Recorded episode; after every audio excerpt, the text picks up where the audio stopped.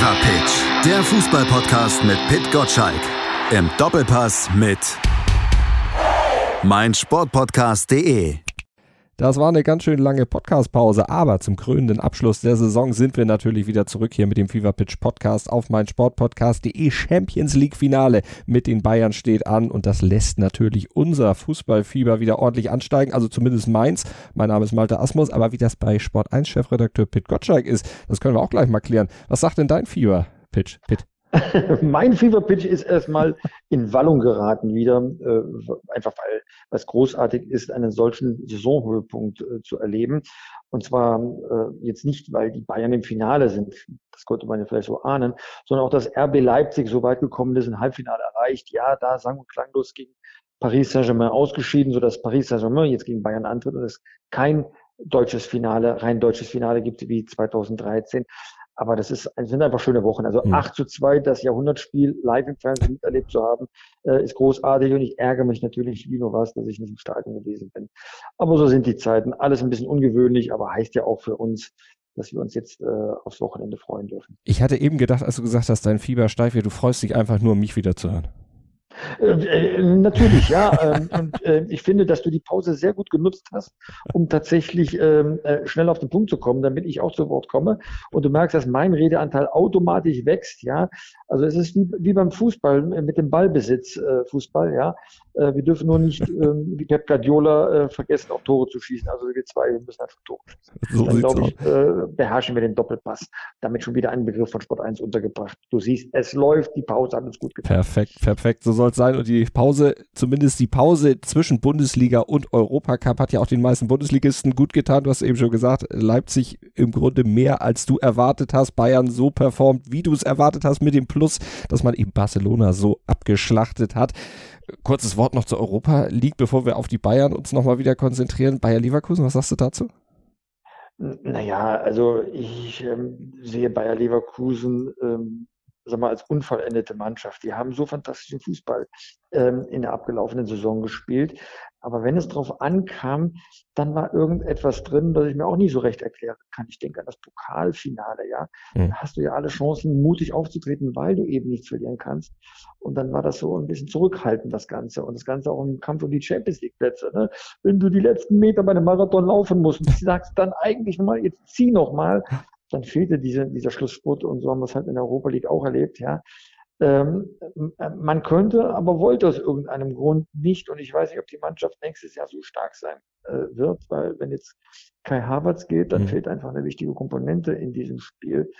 Ähm, also man muss sich keine Sorgen machen, Bayer Leverkusen, die sind immer auferstanden, aber sie werden wahrscheinlich nicht mehr sicher in den, im Top-Drittel äh, der Bundesliga sein.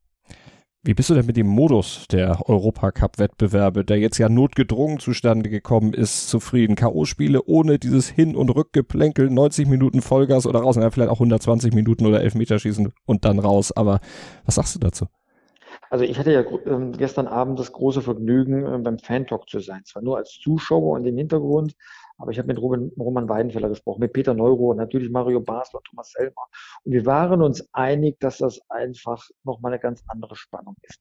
Alles taktieren, ah, außer jetzt mal ein Tor schießen und dann irgendwie im Rückspiel zu Hause alles klar zu machen, ja, und mal halblang. Und wenn man 0-2 hinten liegt, muss man nicht öffnen, weil es so ein gutes Ergebnis, wenn man mit einem 0-2 zu Hause wird alles Kokolores, K.O.-Spiele wie bei einer Weltmeisterschaft nach den Gruppenspielen. Das macht einfach Spaß. Die Mannschaft muss kommen. Und wenn man es nicht kann, wie Olympique Lyon ähm, im letzten, in der letzten halben Stunde gegen Bayern München, ist es dann auch vorbei. Und ähm, also ich fand das jetzt großartig. Und vor allem die Atmosphäre in Lissabon, ähm, die Top 8 Mannschaften zusammen, da entsteht etwas und die mhm. Leute spüren es. Ähm, jemand hat gestern äh, geschrieben, also wenn das jetzt nochmal passieren würde, dass jeden Abend so Spitzenfußball kommt, Hop oder Top, wie das eben bei einer Weltmeisterschaft ist, dann nimmt er eine Woche frei und genießt den Abend. Und so habe ich es auch gemacht, Viertelfinale. Wir haben jeden Abend eine, eine Pre-Match-Show gemacht, weil wir so einen Spaß hatten, haben wir Fußball geguckt, ja. Es ging um etwas Sieger und Verlierer ohne Häme, ja. Das war einfach, das war einfach Vergnügen pur. Aber UEFA-Präsident Severin hat sich ja ganz klar geäußert. Das war eine einmalige Aktion. Das KO-System wird in dieser Form wieder abgeschafft. Man wird wieder Hin- und Rückspiele machen. Ja, dann macht man das eine Spiel, dann macht man ein, zwei Wochen, zwei Wochen, wenn man Glück hat, manchmal länger, äh, bis dann eben das Duell entschieden wird. Ähm, also mir hat das so viel mehr Spaß, um damit deine Frage zu beantworten auch aus Sicht eines TV-Sender-Verantwortlichen, weil es hat ja auch finanzielle Gründe. Wenn du jetzt mit Sport 1 die Live-Rechte hättest und äh, dann also vor der Wahl stündest, wir machen die K.O.-Geschichte, wie sie jetzt ist, oder wir machen es im alten, regulären Modus, zahlen aber das gleiche Geld. Ähm, also mit dem Geld, da, da, da ich mich jetzt nicht zu äußern, weil mhm. das sind ja interne Sachen, aber äh, ich will deine, innerlich deine Frage ja. äh, gerne beantworten. Wir übertragen ja vier Pokalspiele und diese vier Pokalspiele sind natürlich K.O.-System. Das heißt, unser erstes Pokalspiel wird sein, entweder Aachen oder Düren als Gegner gegen Bayern München am 11. September.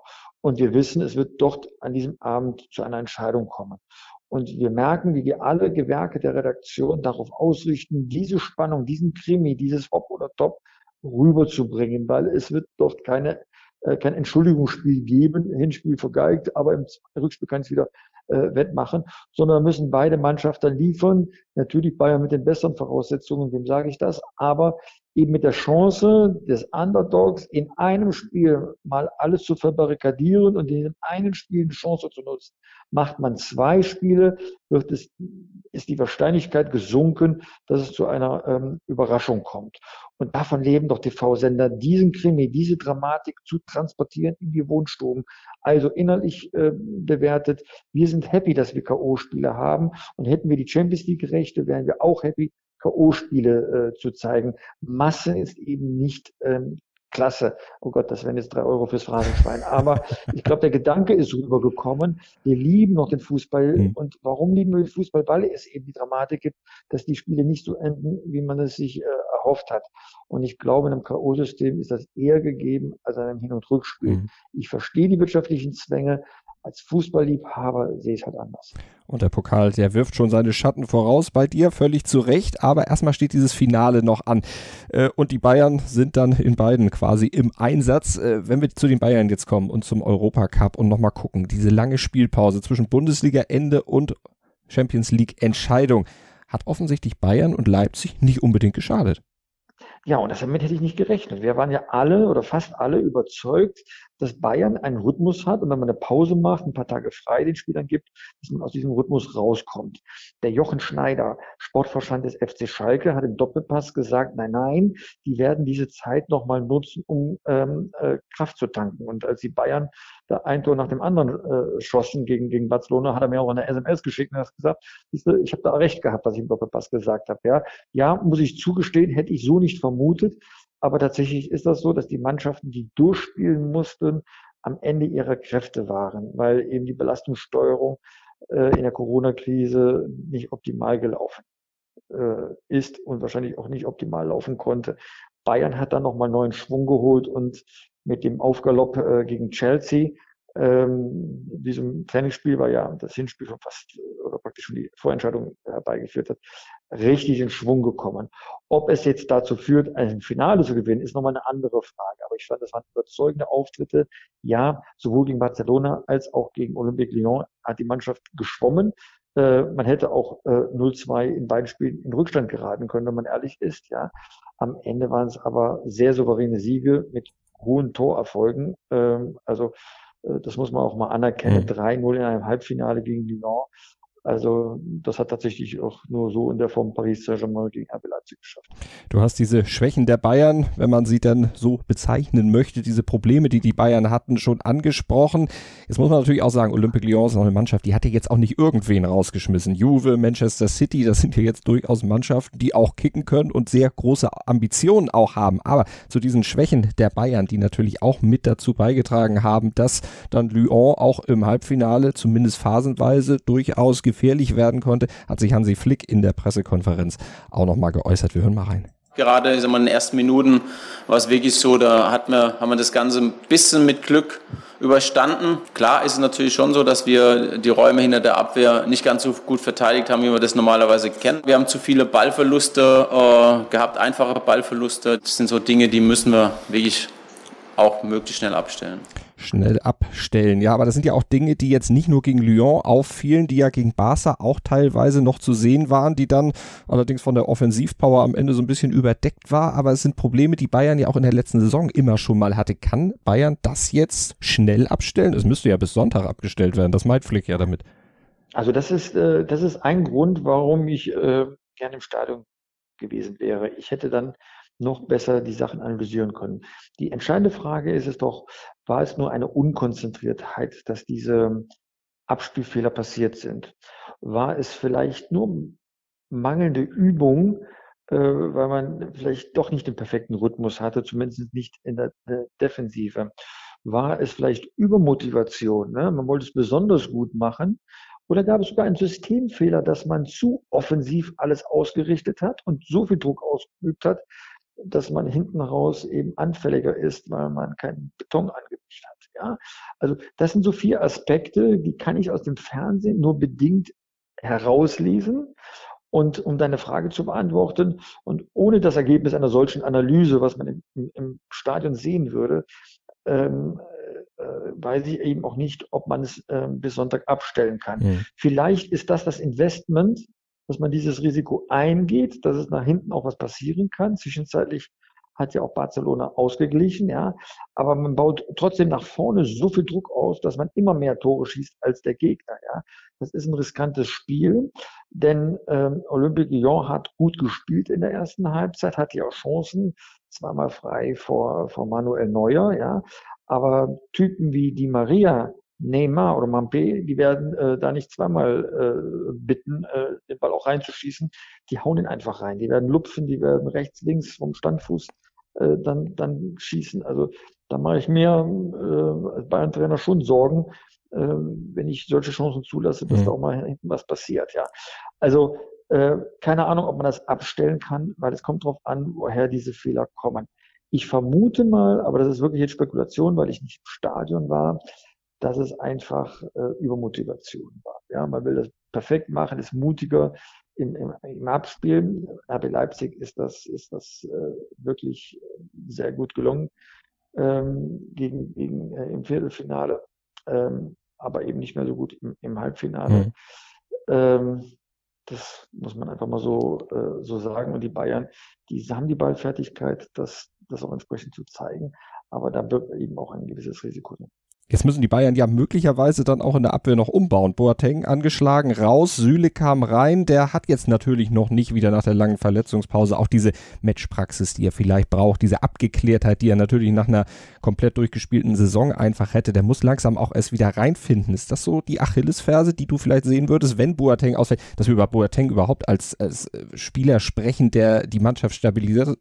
Wir haben vor einem Dreivierteljahr, glaube ich, mal drüber gesprochen. Da hatten wir ihn schon fast äh, weg, weggegeben. Ja, also äh, Süle ist ein gewisses Risiko, weil du kannst noch nicht die Spielpraxis haben, die man bräuchte für ein Finale. Man hat in der einen oder anderen Szene auch gesehen, so Stellungsfehler oder ein bisschen zu kantig, ja.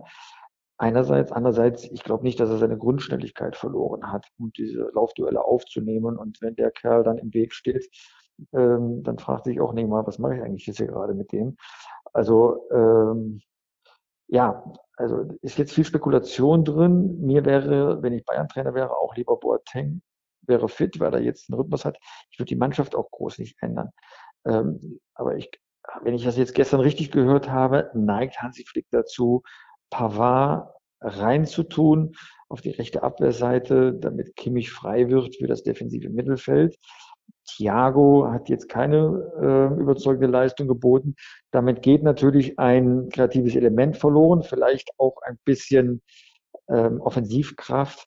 Aber ich glaube, da mal die Abwehrriegel festzumachen, ist die größere Priorität, weil äh, Kreativität hat Bayern trotzdem noch genug im Spiel. Ich nenne nur Thomas Müller, um dann ähm, PSG an der verwundbarsten Stelle zu treffen. Mhm. Ja, die Offensivpower, die hattest du eben ja auch schon angesprochen, die dann auch dieses Eigentor gegen Barcelona letztlich schnell wieder hat vergessen machen. Äh, wenn man jetzt aber nochmal dieses Eigentor gegen Barcelona sich zum Beispiel vor Augen führt, das hat David Alaba ja geschossen und der ist für mich so aktuell so das personifizierte Selbstvertrauen, wenn man so hört, was er sagt, aber wie er sich eben auch im Spiel gegen Barca selbst gezeigt hat nach diesem Eigentor, der hat kurz gegrinst Und dann haben sie weitergemacht. Da gab es kein Kopfhängen, da ging es einfach gleich weiter nach vorne. Und das hat er im Grunde mit seinem O-Ton nach dem Spiel gegen Lyon auch nochmal auf den Punkt gebracht. Wir haben in keiner, in keiner Sekunde, glaube ich, an uns gezweifelt haben. Wir, wir sind sehr, sehr selbstbewusst, so treten wir, glaube ich, auch auf. Das sieht man, glaube ich, in unserem Spiel. Und ähm, wollen da 90 Minuten unser Spiel auf den Platz bringen. Das Mir ist an mir. So, so sieht's aus. Also äh, allein die Wandlung von einem Linksverteidiger zu einem Manndecker, äh, dort spielerische Impulse setzen zu können, zweikampfstark zu sein, das ist sehr bemerkenswert. Dadurch kam die Waffe Afonso äh, Davis dann noch rein. Also da hat Bayern eine Menge richtig gemacht. Ich weiß, dass wir ähm, ähm, voriges Jahr darüber gesprochen haben, ähm, dass hm, Bayern Tempo fehlt im Spiel, mhm. dass die zu barock auftreten, ja. Und alleine durch diese Maßnahme haben sie Tempo reingebracht. Das war ja von Nico Kovac schon eingeleitet worden. Aber jetzt hat Hansi Flick noch die Lust auf Fußball geweckt. Und mit dieser Lust kommt auch das Selbstbewusstsein dann richtig raus. Und wenn du bestehen willst in einem solchen Finale, dann darfst du dich duckmäusern, sondern musst du von der Körpersprache schon zeigen, ihr Freunde, werdet hier kein Land gewinnen. Und äh, das strahlen die Bayern aus. Sie haben ein feines Gefühl dafür, wie zum Beispiel in Barcelona, ob der Gegner trotz aller Namen, die in der Mannschaft sind, ich brauche nur Suarez und Messi zu nennen, ja, ob da was geht oder nicht geht. Ja, das haben die sofort gespürt und deswegen war der auch ziemlich, ähm, sag mal, äh, entspannt, als das Tor gefallen ist. Die wussten, sie haben genug Power nach vorne, da ist irgendetwas vermurkst in der Mannschaft mhm. von Barcelona, da muss man sich keine Sorgen machen. Das war bei RB Leipzig anders. Gegen Atletico Madrid haben sie natürlich dieses Selbstbewusstsein ausgestrahlt und irgendwie konnten sie es nicht ins Halbfinale tragen, um Paris Saint-Germain in irgendeiner Weise zu beeindrucken. Das war ein Klassenunterschied klingt jetzt zu so krass, aber ich glaube, jeder versteht, wie ich das ja. meine, dass das, ähm, sagen wir, Paris einfach einen guten Job gemacht hat. Bayern wird da schon anders auftreten gegen Paris Saint-Germain. Also ähm, da wird auch Paris nicht ignorieren können, dass ein Spiel gegen die einstige Übermannschaft mit dem einzigen Überspieler Messi 8 zu 2 ausgegangen ist. Und so werden sie auftreten. Und dieses Selbstvertrauen hat gegen Lyon dann in der entscheidenden Phase Serge Gnabry ausgestrahlt. Der wurde von Hansi Flick in der PK auch nochmal richtig gelobt und zwar so. Letztendlich war die Einzelleistung von, von Serge Gnabry äh, für uns einfach auch so ein bisschen äh, eine Beruhigung im Spiel. Ähm, das hat er hervorragend gemacht, herausragend gemacht und äh, das hat uns dann die notwendige Sicherheit gegeben.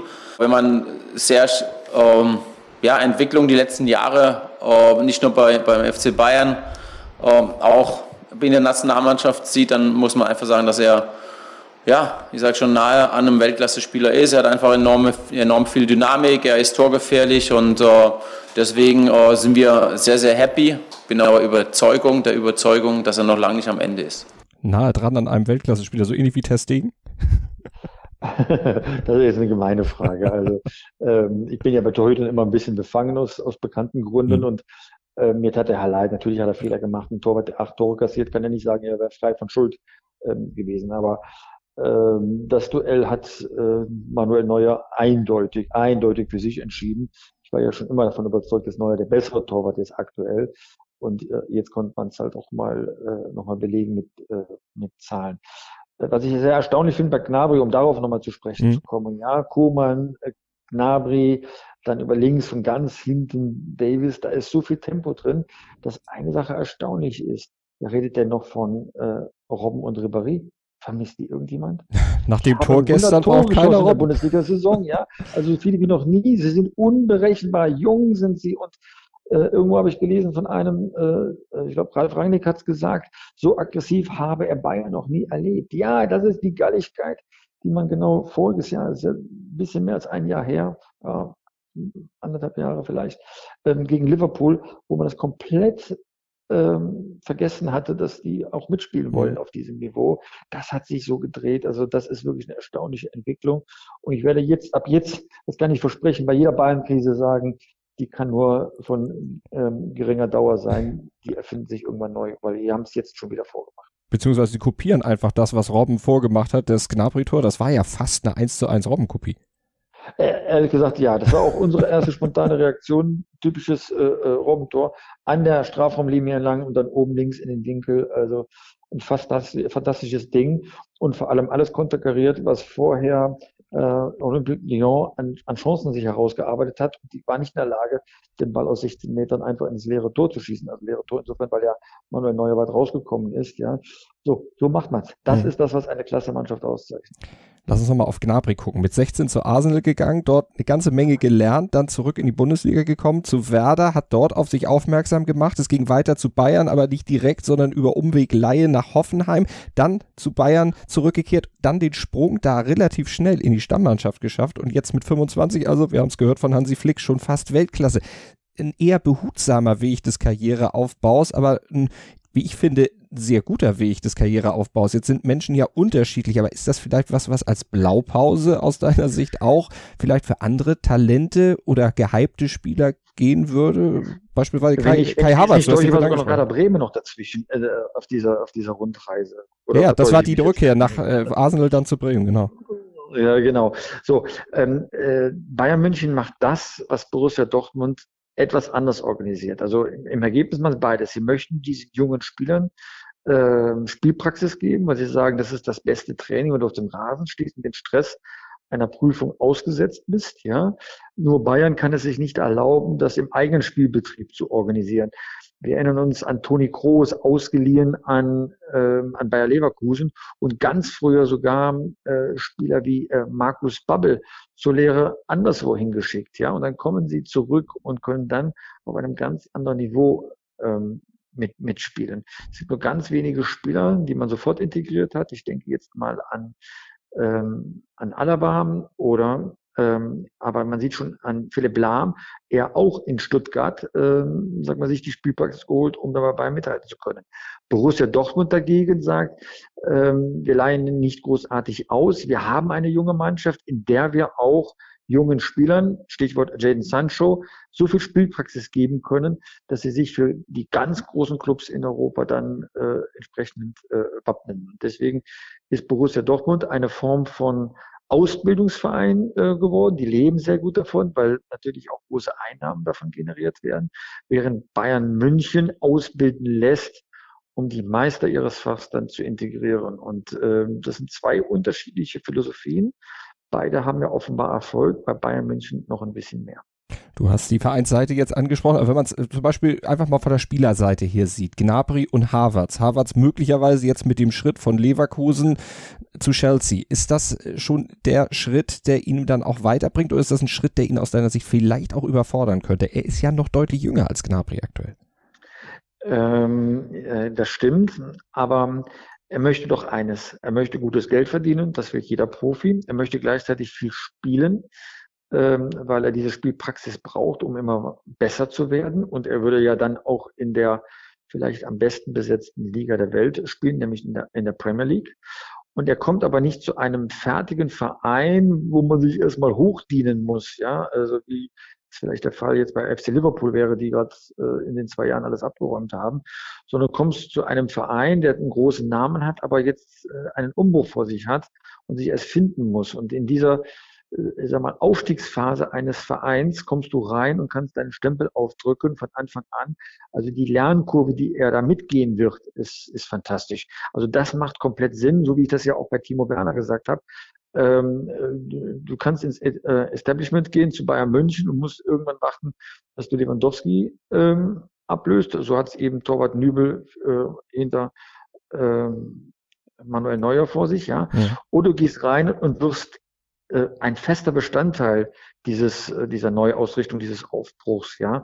Und ähm, das macht der Harvard schon ziemlich gut, mhm. wenn das eben dieser Deal überhaupt zustande kommt. Da muss ja auch entsprechend die Summe erst noch bezahlt werden. Aber also äh, aus, aus Spielersicht äh, ist das ist das nicht dumm. Also ich glaube, mhm. wenn er zu Bayern geht und rangelt sich dann erstmal auf einem anderen Niveau mit anderen Spielern überhaupt spielen zu können oder bis Hoffnungsträger und Bestandteil einer, äh, einer Findungsphase.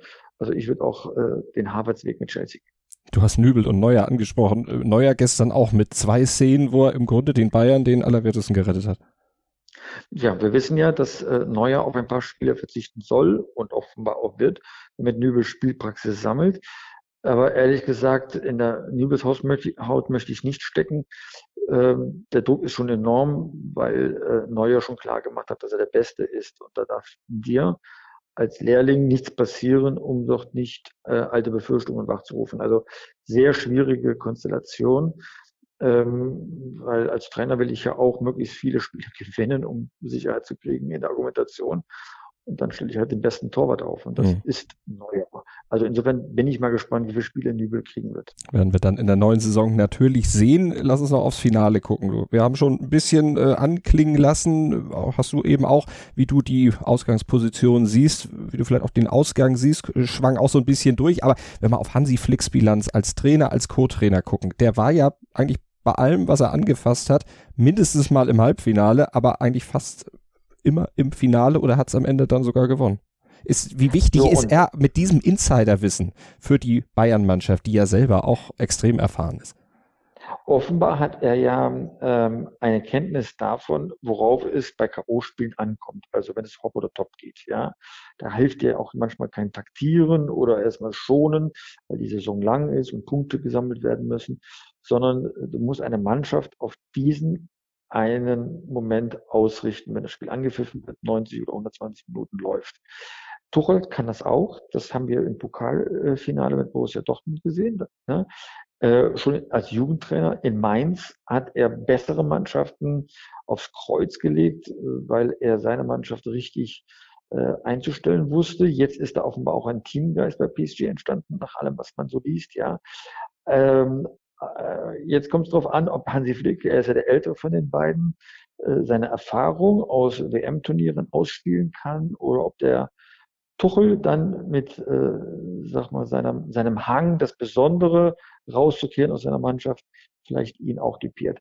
Also das ist auch schon ein Trainerduell. Ich freue mich mhm. aber erstmal auch darüber, dass zwei deutsche Trainer reingekommen sind. Die Trainer aus Deutschland sind oftmals kritisiert worden, sie seien nicht innovativ genug. In diesem Jahr haben sie bewiesen mit drei deutschen Trainern im Halbfinale, dass sie offenbar nicht so schlecht sind und da haben wir den Klopp noch gar nicht dabei gehabt. So sieht's aus. Äh, Trainerduell, befürchtest du bei Tuchel, dass er vielleicht auch so ein bisschen Guardiola-mäßig, weil du eben sagtest, das Besondere rauskitzelt, da so ein bisschen für so ein Finale sich ein bisschen zu viel vornimmt, eben nicht nur gewinnen will, sondern das Ganze dann eben auch noch auf eine bestimmte Art unbedingt gewinnen will, über einen taktischen Ansatz darüber zum Sieg kommen will? Also ich entdecke da schon Unterschiede zu seiner Zeit bei Borussia Dortmund, wo er viel wackeliger war in der Ausrichtung der Mannschaft, viel mehr geändert hat, auch während des Spiels. Ich glaube, der Rekord war mal vier verschiedene Taktiken in einem Spiel, wenn ich mich richtig erinnere. Mhm. Also jetzt scheint das mehr Grundsubstanz zu haben, so dass es nur um leichte Abweichungen geht innerhalb eines bestehenden Systems. Das ist schon etwas anderes. Also, wenn er nicht mit dem Klammerbeutel gepudert ist, dann wird er so sein System auch beibehalten. Das ist ja offenbar bärenstark. Er wird es punktuell vielleicht in einen oder anderen Spieler ändern. Ja, das traue ich ihm zu, aber nicht grundsätzlich. Das glaube ich nicht. Bei, ähm, bei Pep Guardiola waren die Veränderungen aber so, waren ja so groß, mhm. dass die Mannschaft nicht wusste, woran sie sich halten soll. Da war die Mannschaft verunsichert mit dieser taktischen Vorgabe. Tuchel macht das momentan nicht, auch wenn er ein Schüler der Guardiola-Schule ist. Mhm. Und Hansi Flick, der hat in der Pressekonferenz natürlich auch schon mal gesagt, worum es jetzt außer dem Fehler abstellen dann noch geht für ihn in der Arbeit mit der Mannschaft bis Sonntag. Energie sammeln und dann am Sonntag ähm, gegen Paris dann möglichst mit einer Topleistung auch versuchen, auch den Titel zu gewinnen. Klappt das aus deiner Sicht? Und wenn ja, beziehungsweise wenn nicht, worauf kommt es an? Naja, also erstmal will ich nochmal kurz festhalten, was ist das für ein Saisonverlauf für, für Hansi Flick? Der geht als Co-Trainer in die Saison und er endet womöglich mit der Saison eines Trippelgewinns, was ja jahrzehntelang überhaupt niemand in Deutschland gelungen ist. Dann Heinkes, äh, ich glaube, im fünften Anlauf beim FC Bayern und er macht das innerhalb eines halben Jahres, dreiviertel Jahres, also Cheftrainer geworden ist. Also erstmal ist das, äh, ist das entsprechend fantastisch. Ja, also mein Kollege Florian Plettenberg hat es ziemlich um Punkt gebracht. Wenn man ein Phrasenschwein aufstellen würde, äh, neben Hansi Flick in diesen Pressekonferenzen, das wäre prall gefüllt äh, nach der Pressekonferenz. Da sind viele Plattitüden natürlich dabei. Warum? Nicht anecken, keine Diskussion auslösen, möglichst schnell in die Routine reinkommen und arbeiten. Und so klang das jetzt hier gerade auch. Mhm. Ich meine, welcher Trainer sagt, nee, wir wollen keine Kräfte sammeln, wir wollen die verschleudern, damit wir wirklich kraftlos ins Finale gehen. Also das ist so eine solche Selbstverständlichkeit. Es klingt sehr klug, aber das Wichtigste ist, äh, dass er bei der Mannschaft äh, keine Irritationen auslöst. Ja, etwas anderes macht er sehr, sehr gut. Er lobt die Spieler zum richtigen Zeitpunkt sodass dann äh, die mal vielleicht noch etwas gerade auf dem Rasen stehen. Ich erinnere nur an Thomas Müller. Jetzt hat er ja Serge Gnabry mal hervorgehoben. Welch Wunder, wenn er so auftritt äh, wie gegen Lyon. Also das macht er punktuell sehr gut. Aber alles andere ist Wortwatte, damit sich keiner verletzt. Dann sind wir mal gespannt. Äh, hast du einen Tipp fürs Spiel? Ich nehme mal an 2-1 Bayern. Ja, ich gehe auch in die Richtung. Also ein Sieg für Bayern sehe ich auch. Wie hoch? Schwer zu sagen. Da kommt so viel zusammen. Wenn sie, also einen Fang werden sie auf jeden Fall. Spiel, ich möchte Spannung haben und am Ende ist der Pott wieder so einfach. 120 Minuten. Mal gucken. Oh, vielleicht sogar mit Elfmeterschießen. Das gab es ja schon mal. Die Bayern 2001 gegen Valencia damals in Mailand. Äh, da gab es das Elfmeterschießen und am Ende haben sie den Pott gewonnen. Ähm, wir haben auch schon mal verloren gegen Chelsea. Äh, 2012 im Finale haben, wollen wir auch nicht vergessen. Äh, Habe ich ausgeblendet. Das hat mir, eine, hat mir Überstunden gebracht äh, damals in der Aber es ist ja kein Schweinsteiger dabei, um den entscheidenden Elfmeter zu verschießen. böse, böse, böse. Er hat es ja dann irgendwann auch nochmal richtig gemacht und wieder gerade gerückt. Ah, wie wirst du das Spiel gucken? Ich werde es zu Hause im Wohnzimmer gucken und genießen. So soll es sein. Da wünschen wir dir natürlich viel Spaß. Da wünschen wir uns allen viel Spaß, dieses Finale dann am Samstag zu gucken. Ja, und arbeitest du auch schon wieder am Newsletter? Der Newsletter muss äh, bald wieder erscheinen. Ich habe eine Pause gemacht. Äh, es war ja nicht abzusehen, dass die deutschen Mannschaften so, so weit kommen in der Champions League. Ja, Anfang September wird er wieder verschickt werden. Also Aber Start. jetzt Sonnternewsletter für den, für den wunderbaren Podcast wieder mit dir. Es war wieder schön, deine Stimme zu hören. Siehst du, das wollte ich hören von dir. Das bringt mich jetzt wieder durch die Woche. Dann ist mir auch egal, wie das Spiel am Sonntag durchgeht. Nein, das ist nein, dir nicht egal. Nein, natürlich ist so mir das nicht egal. Natürlich ist mir das nicht egal. Das möchte ich, ich möchte vor allem ein gutes Spiel erstmal sehen und am Ende möglichst natürlich ein Bayern-Sieg. Ich oute mich mal. Du hast mich ja mal als Bayern-Hasser bezeichnet. Das bin ich gar nicht. Im Rahmen deiner Möglichkeiten bist du eigentlich ein Bayern-Liebhaber. Ja, siehst du? Du kennst mich, du kennst mich noch nicht lange genug. Irgendwann wirst du es vielleicht dann wissen. Wir werden auf jeden Fall mit dem Podcast auch dranbleiben. Natürlich am Fußball Fever Pitch Podcast auf meinsportpodcast.de mit Pit Gottschalk von Sport 1 und Malte Asmus. Pit, bis zum nächsten Mal. Bis dann. Ciao, ciao. Fever Pitch, der Fußball-Podcast mit Pit Gottschalk. Im Doppelpass mit meinsportpodcast.de